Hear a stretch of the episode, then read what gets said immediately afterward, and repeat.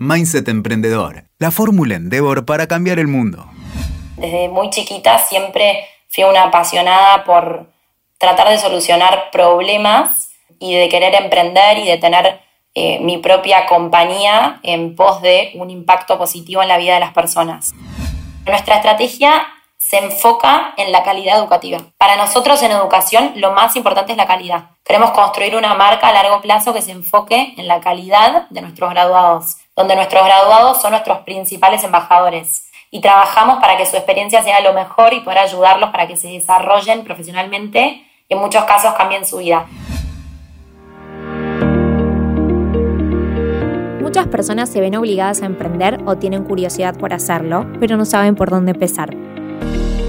Una gran mayoría pasa mucha parte de su tiempo tratando de crear una idea que sea innovadora o única. Pero ¿cuán importante es la idea? ¿Cómo se define el modelo de negocio? Esta y otras preguntas responderemos en este episodio con la invitada del día, Luz Borchardt, emprendedora y cofundadora de Henry, una startup de educación que brinda capacitación en programación que tiene la particularidad que el egresado paga una vez que consigue empleo. Escuchémosla. Hola Luz, ¿cómo estás? Un placer tenerte con nosotros en un nuevo episodio de Mindset Emprendedor. Hola Julie, muchas gracias a ustedes por invitarme. Un placer enorme estar acá. Luz, contanos, ¿con qué propósito nace Henry y qué problema viene a resolver? Henry es una academia de programación que invierte en la educación de las personas. Es decir, los estudiantes pagan solo cuando consiguen un empleo bien remunerado. Es la primera academia de Latinoamérica 100% online y en vivo. Y en Henry tenemos una misión muy clara que es democratizar el acceso a educación de calidad en tecnología en Latinoamérica. Y lo fundamos justamente para desafiar el status quo de la educación en la región y acelerar la transición hacia la igualdad social. Nosotros en Henry creamos oportunidades a través de la educación de calidad que es un factor fundamental de movilidad social, para que cada vez más personas en Latinoamérica puedan transformar su realidad independientemente de su nivel socioeconómico, el lugar donde vivan y sus experiencias previas. Em, Henry nace a partir de em, dos grandes problemas en la región. Por un lado, la falta de talento calificado esto no es solamente un problema de Latinoamérica, sino de todo el mundo. Hay un gap muy grande entre, lo que las empresas demandan y la formación académica de estas personas. Las personas no están siendo preparadas para los puestos de trabajo que el mundo actual está demandando y hay una brecha de habilidades enorme. Para que se den una idea, solo en 2020 hubo un millón de puestos abiertos en la región y solo 100.000 graduados afines a estos puestos.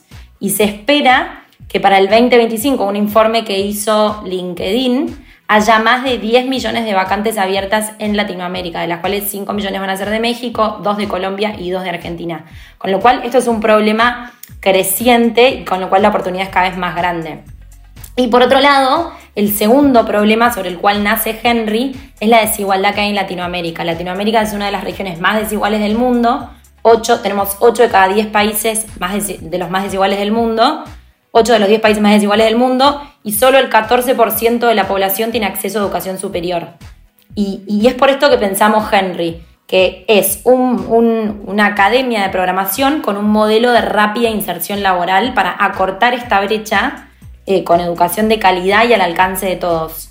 Por eso nosotros en Henry tenemos el modelo, el acuerdo de ingresos compartidos, para que cualquiera pueda estudiar sin importar sus circunstancias previas. Es decir, no nos alcanzaba con hacer el mejor bootcamp y la mejor educación, sino que sea accesible para todos. Claramente encontraron la solución a un gran problema que no es solo de la industria, sino también de empleabilidad.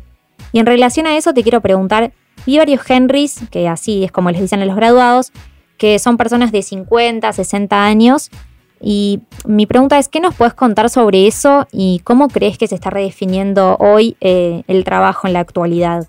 Henry, como como decíamos, es para todos. Eh, tenemos Henrys de todas las edades, desde 18 hasta 70 años. Desde el secundario, donde encuentran en Henry una opción para meterse en el mercado laboral, en empresas de calidad en poco tiempo, pero también personas que están buscando reinventarse laboralmente porque tienen mucha carrera y tiempo por delante y el mercado laboral quizás cambió para ellos, ¿no? Quizás personas más grandes con más recorrido laboral. Entonces, al final del día, un poco lo que pensamos que en realidad lo que está redefiniendo el trabajo en la actualidad es la capacidad de aprender a aprender y aprender a desaprender. Es medio un cliché esto en la industria, pero independientemente de la edad, vivimos en un mundo que para crecer nos exige ser eh, lifelong learners, ¿no? Y no estudiar una carrera, tener un título y se terminó y conseguir un trabajo, sino ese es el gran cambio del mercado laboral, la necesidad, por la necesidad en la que se mueven las cosas, ¿no? El hecho de estar constantemente en continuo aprendizaje y lo importante es encontrar una metodología que permita hacer un reskilling rápido y con salida laboral. Es decir, no podemos estar frenando constantemente a hacer carreras largas, sino en esto de ir entendiendo las habilidades que el mercado va demandando para efectivamente todos poder ayornarnos o ir poniéndonos como en, update, digamos, updateándonos nuestras habilidades que el mercado está demandando. Entonces, eso es un poco como, eh, como lo vemos dentro de Henry. Es por eso que tenemos Henry de todas las edades. Como decía, hace poco hicimos una campaña eh, que les llamamos los pibes de sistemas, donde pudimos mostrar y, reflejar un poco lo que pasaba a puertas adentro de Henry, no solamente con los jóvenes, sino con, la gente grande. Y tuvimos, por ejemplo, el caso de Enrique, que a los 70 años estudió Henry, se recibió em, y comenzó a trabajar, se convirtió en programador y comenzó a trabajar a remoto para Estados Unidos. Hablaba con Enrique el otro día y me decía lo espectacular que era su trabajo a los 70 años, ¿no? Y esto es un cambio de paradigma gigante en el mundo laboral tal como lo conocíamos. Obviamente que la pandemia ayudó un montón a que estos trabajos puedan ser de forma remoto y eso también es un cambio gigante en, cómo abordamos el mundo laboral. Me gustaría que entremos un poquito en el proceso de emprender este, esta startup que es Henry. En la introducción del episodio estábamos hablando de cuánta importancia se le da a una idea y a veces nos quedamos estancados pensando en eso, ¿no? En la idea perfecta y no avanzamos. ¿Cuál es tu reflexión sobre esto? Excelente, me encanta esta pregunta. Em, yo creo que hay un montón de, hay una cuestión de, de, temas para responder esta pregunta. Primero, antes que nada, la idea, antes que la idea, lo fundamental que tendría en cuenta es que esta idea está resolviendo un problema y que te obsesiones con el problema más que con la idea o con la solución. Porque en muchos casos pasa al revés. Los emprendedores nos obsesionamos con una idea y después nos damos cuenta que no resuelve un problema de muchos, ¿no? En segundo lugar, una vez que se encuentra un problema y una potencial solución, que salgan al mercado lo más rápido posible para tratar de validarla. La, famosa frase de launch before it's perfect o better than than perfect. Es, es decir, con esto me refiero a lanzar algo lo más rápido posible. Y acá quiero hacer una aclaración que creo súper relevante, que es traten de condensar lo que el usuario necesita en un conjunto muy simple de cosas. O sea, no piensen en lanzar eh, con todo andando, con todo lo que el usuario cree o como creen que su aplicación eh, es, digamos, completa, sino todo lo contrario. Muchas veces los fundadores quieren abordar todos los problemas de sus usuarios y todos sus usuarios potenciales, cuando en realidad deberían enfocarse en un pequeño grupo de usuarios iniciales y sus problemas más importantes y luego ignorar el resto, digamos, hasta más tarde. Em, deberías tener una visión de todo, pero deberías empezar con un MVP como muy pequeño, ¿no? Y salir lo más rápido posible al mercado. Después lo más importante es tener algunos clientes iniciales que empiecen a probar el producto, que empiecen a iterar y entender cuál es el, valor agregado del producto, para así empezar a tener como comentarios, feedback y poder avanzar e iterar. Es decir, eh, hay que tratar de obsesionarse con el problema, obsesionarse con hablar con los usuarios, con los clientes y no con la solución que se está construyendo, porque la solución es lo que efectivamente va a cambiar y que es lo más probable que vaya a cambiar. ¿Cómo hacen hoy ese abordaje con los usuarios, con los clientes? ¿Quién lo lidera dentro de la compañía? Buenísima la pregunta. Yo creo que todas las personas dentro de la compañía deberían hablar con los usuarios. El usuario como el centro y el corazón de la compañía es como nosotros creemos en Henry que debe funcionar. O sea, nosotros en Henry ponemos al usuario en el centro de todas nuestras decisiones, con lo cual todas las personas eh, deberían estar hablando con los usuarios. Constantemente, por más que la compañía tenga 0, 5 años, 10 años o 100, años de vida, se debería estar hablando con los usuarios siempre. Em, el valor de hablar con los usuarios es intangible. Hay muy buenas prácticas de cómo hablar con el consumidor porque no es tarea fácil. Se trata de escuchar y de entender no solamente lo que está diciendo literalmente, sino leerlos entre líneas. Tratar de descubrir cuáles son sus problemas, qué es lo que ellos no, no, identifican em, y los, los problemas que no identifican que tienen, y en base a eso pensar soluciones o formas de hacerle la vida más fácil. Esto de intentar extraer información sobre los usuarios, el camino que los llevó a encontrar ese problema, hacerles preguntas de su vida, em, de forma más amplia para extraer este contexto de cómo llegaron a ese problema, conocer sus motivaciones, es súper importante, em, porque creo que justamente, y, acá es donde creo que todos dentro de la organización deberían estar haciendo esto, por más de que estés siendo un programador o de que seas el CEO, digo, es importante que todos estemos cerca del usuario para que podamos pensar la compañía de punta a punta poniendo los usuarios en el centro. Luz, eh, hoy mencionabas el tema del modelo de negocio. En el caso de Henry, ¿cómo fue que lo definieron? Y contame si este, el modelo de negocio que tienen hoy, es el mismo desde el día uno o lo fueron pivotando. Buenísimo. Em, la verdad es que nosotros pivoteamos nuestro modelo de negocio. Al principio lanzamos Henry como una compañía que ofrecía créditos de financiamiento eh, a las personas, donde básicamente le financiábamos la, educación, pero nosotros no hacíamos la educación. O sea, básicamente terciarizábamos eso. Y, luego nos dimos cuenta que la, la calidad educativa y tener el vínculo con los usuarios era lo más importante y por, y por eso es que pivoteamos y pasamos a eh, justamente educar nosotros y no solamente educar, sino placearlos, ¿no? ayudarlos a conseguir un trabajo. Y es ahí donde efectivamente nosotros aplicamos a Y Combinator y aplicamos dos veces. Y esto está bueno contarlo como un ejemplo ¿no? de, de, pivot. Aplicamos a Y Combinator. Y Combinator es una aceleradora en, en Silicon Valley Em, la primera vez que aplicamos, aplicamos con este modelo de, créditos para la educación y en Y Combinator ahí llegamos hasta la final, pero justamente no nos, no, nos aceptaron en la academia porque creían que nos estaba faltando como una parte de la película, ¿no? Como ser owners de una parte de la película. Y es ahí donde volvimos, hicimos un pivot, pensamos el modelo de negocio nuevamente y volvimos con la propuesta de Henry. Que la propuesta de Henry consta en Em, educar a las personas, ayudarlos a conseguir un trabajo y una vez que consiguen un trabajo, recién ahí que nos empiecen a pagar. ¿Cómo? Porque tenemos eh, eh, el modelo del acuerdo de ingresos compartidos que los estudiantes firman cuando son admitidos a Henry, que se trata de que nos devuelven el 15% de su salario una vez que consiguen un trabajo. ¿no? Y de esa forma también se sostiene económicamente Henry. Nosotros ahí decimos que se genera un círculo virtuoso, porque cuanto más estudiantes que nosotros tenemos y se educan y se consiguen un trabajo, nos empiezan a, pagar y nosotros podemos invertir en más estudiantes y así la rueda gira. ¿Y cuántos de esos graduados consiguen trabajo y en cuánto tiempo? Hoy por hoy el 96% de nuestros graduados consigue trabajo en los primeros seis meses desde que sale de Henry, con lo cual tenemos una tasa de placement altísima pero es justamente por, por, eso, porque nosotros nos enfocamos en que las personas consigan un trabajo.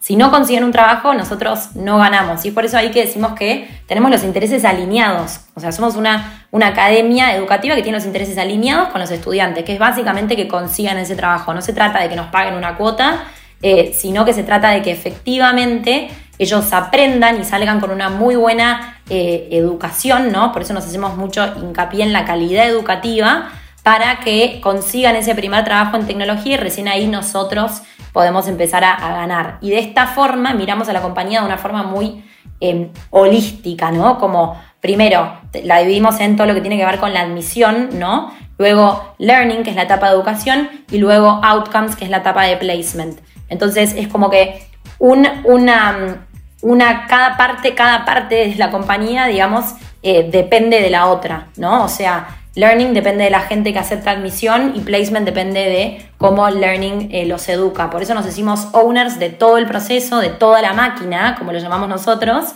Y básicamente es así que nos aseguramos la calidad y el potencial de las personas para justamente entregarle a las compañías personas súper formadas, no solamente en habilidades técnicas que el mercado está demandado, demandando, basado en tecnologías que el mercado está demandando, sino también en habilidades blandas, ¿no? El potencial de las personas, la capacidad de eh, justamente aprender y ser proactivos y trabajar en equipo y esforzarse, eh, el tener compromiso, la capacidad la, tolerancia la frustración. Todas esas cosas son cosas que van sucediendo a lo largo de la carrera de Henry y que justamente nosotros tratamos de impulsar y de potenciar muchísimo a nuestros alumnos para que puedan llegar a, su, a una compañía, a un trabajo, lo más preparados posibles y puedan estar em, siendo muy eficientes desde el día cero.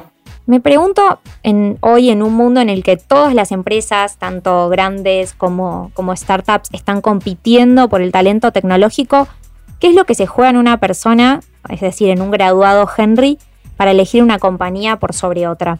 Lo que nosotros siempre, yo creo que es una decisión muy personal, lo que siempre nosotros desde Henry les decimos a, nuestras graduadas y nuestros graduados es que traten de conseguir un primer trabajo en donde aprendan, en donde, en donde piensan que van a aprender, o sea, cuál de todas esas ofertas que reciben es la oferta en la cual van a aprender más, más allá de obviamente la propuesta económica, ¿no? O sea, dónde tienen más potencial de desde aprender una nueva tecnología o aprender de la industria en la que se están metiendo, pero dónde pueden seguir aprendiendo, porque lo más importante para un graduado de Henry es tener ese primer trabajo, esa primera experiencia y continuar aprendiendo, porque está en sus primeros pasos de su, de su carrera en tecnología. Entonces, lo más importante es ir a un entorno donde, esté, donde tenga proyectos súper desafiantes, y donde pueda aprender lo máximo posible. Eso es lo que siempre les recomendamos y obviamente que esté acompañado con una buena propuesta salarial. Pero justamente esto de poder seguir codeando, de seguir escribiendo líneas de códigos, de nunca parar, ¿no? de, nunca parar de, de, codear, porque justamente ellos necesitan esta, esta experiencia para convertirse en seniors, que es lo que el mercado hoy también está buscando mucho y, y no se encuentran muchos seniors. Súper interesante, Luz. Eh, voy a ir con una pregunta más relacionada con tu rol como VP de Acquisition, que es el rol que actualmente tenés. ¿Y cuál es la estrategia que usaron para darse a conocer al principio? Al principio empezamos lanzando un formulario de inscripción como prueba piloto en un grupo de Facebook. o sea, una semana antes de que empiece la, la, pandemia lanzamos en un grupo de Facebook de forma muy controlada, eso es una estrategia muy de marketing de guerrilla, pero nos permitía controlar el mensaje, atacar un nicho de personas y una cantidad de personas específicas, em, justamente para testear si en ese grupo había eh, apetito a la propuesta y bueno, ahí lanzamos nuestro primer corte con poquitas personas, pero como para entender un poco de qué se trataba y cómo, y cómo el producto les agregaba valor, ¿no? Un poquito los pasos que veníamos repasando antes de salir rápido al mercado para ya testear, ir viendo tus primeros consumidores de qué opinan y, cómo vos les estás generando valor. Y al día de hoy tenemos un equipo de marketing donde trabajamos en estrategias y proyectos súper dinámicos, muy orientados a resultados, mucha prueba y error, em, equivocándonos para aprender, explorando qué canales funcionan mejor que otros, eh, iterando basándonos en data, pero nuestra estrategia se enfoca en la calidad educativa. Para nosotros en educación lo más importante es la calidad. Queremos construir una marca a largo plazo que se enfoque en la calidad de nuestros graduados, donde nuestros graduados son nuestros principales embajadores. Nosotros desde marketing y desde cualquier área de la compañía ponemos al graduado en el centro de todas las decisiones que tomamos y trabajamos para que su experiencia sea lo mejor y poder ayudarlos para que se desarrollen profesionalmente y en muchos casos cambien su vida. Y el marketing en realidad es un reflejo de esto. O sea, nosotros em, tratamos de poner al, protagonista de la película como, como el Henry, ¿no? Y la historia, su historia es lo que mejor podemos contar para, que, para quienes no nos conocen. Y su performance, para, digo, para atraer a más estudiantes, ¿no? Que conozcan las historias de los otros estudiantes que pasaron por Henry.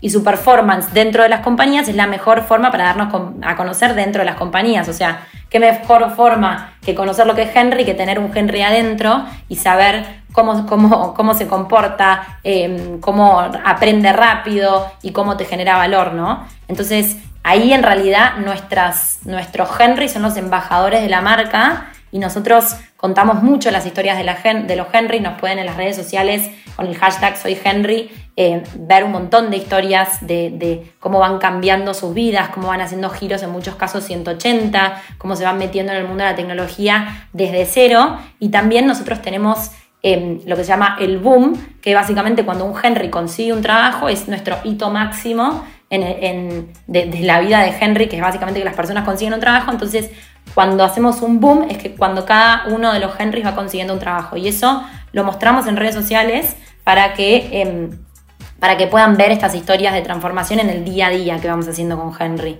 Hoy nos contabas que pasaste por Y Combinator, también hiciste un programa específicamente Scale Up en Endeavor, que es para emprendedores en estadio de crecimiento. Y mi pregunta es, ¿qué aprendizajes lograste en estos eh, programas eh, que le quieras compartir a la gente que nos está escuchando? La verdad es que desde el primer día em, me focalizaría en definir el tipo de compañía y de valores que queremos transmitir em, para tomar las decisiones en el día a día. Hay un libro que recomiendo que se llama Start with Why de Simon Sinek.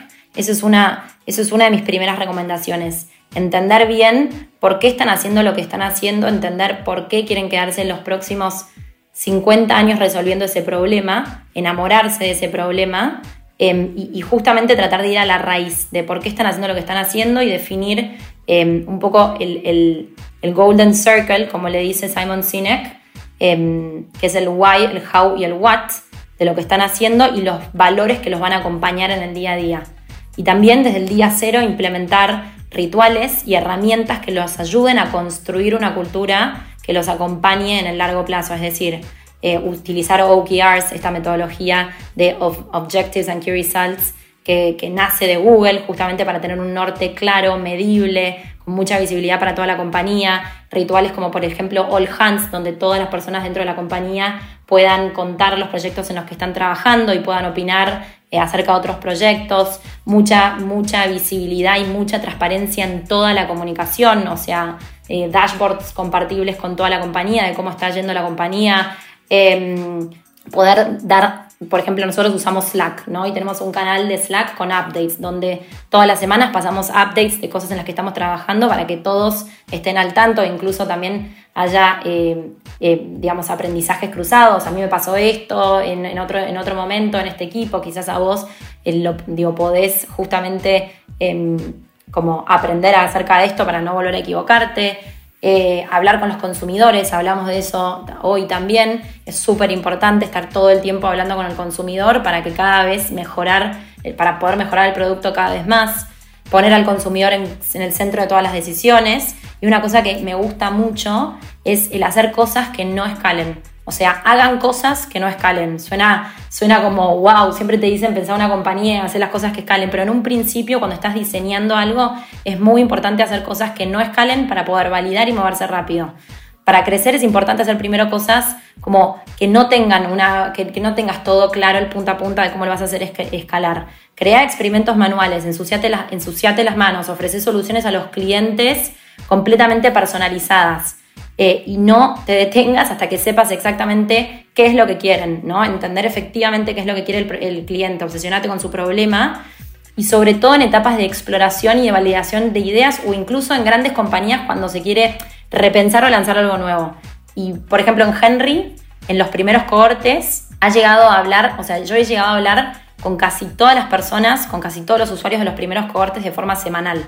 Todas las, todas las semanas estaba hablando con los usuarios para ver cuál era su experiencia, cómo podíamos mejorar y demás. Obviamente hoy admitimos 500 personas por mes, no podría hablar con todos todas las semanas, pero en ese primer momento me sirvió justamente para poder entender qué necesitaba el usuario y qué venía a buscar a Henry, ¿no? el cliente, el estudiante en este caso.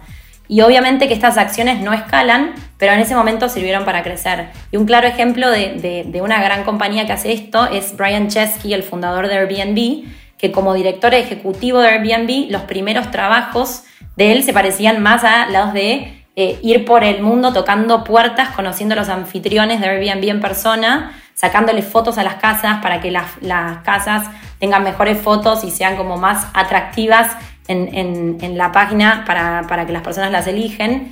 Y hasta incluso hace poco, cuando la compañía ya era súper gigante, quería lanzar una nueva, un, nuevo producto que se trataba de Airbnb Experiences, las experiencias, donde lo que primero hizo es hacer un proceso súper manual y personalizado de cuál sería la experiencia 11 estrellas de eh, una persona que viaje a través de Airbnb. Entonces, ¿qué sería la experiencia? Primero fue armando, o sea, cómo, cómo, se, cómo se vería la experiencia siete estrellas, la 8, la 9, la 10 y la 11. Por más de que la 11 sea inaplicable, tener como, que básicamente decía como que era si te gustaban los Beatles, o sí, que ibas a comer con Paul McCartney, una cosa así, que te esperaba en, tu, en, en, en, el Airbnb que alquilabas y te daba la bienvenida y te llevaba a comer en los restaurantes que vos más querías, como cosas así, pero justamente partir de, ese norte de cuál es lo mejor que puede tener el usuario para empezar a bajar y hacerlo un poco más escalable y hacerlo como llevarlo a la realidad y a partir de ahí hacerlo escalable, pero hacer cosas que, que no escalen es súper importante para validar y para entender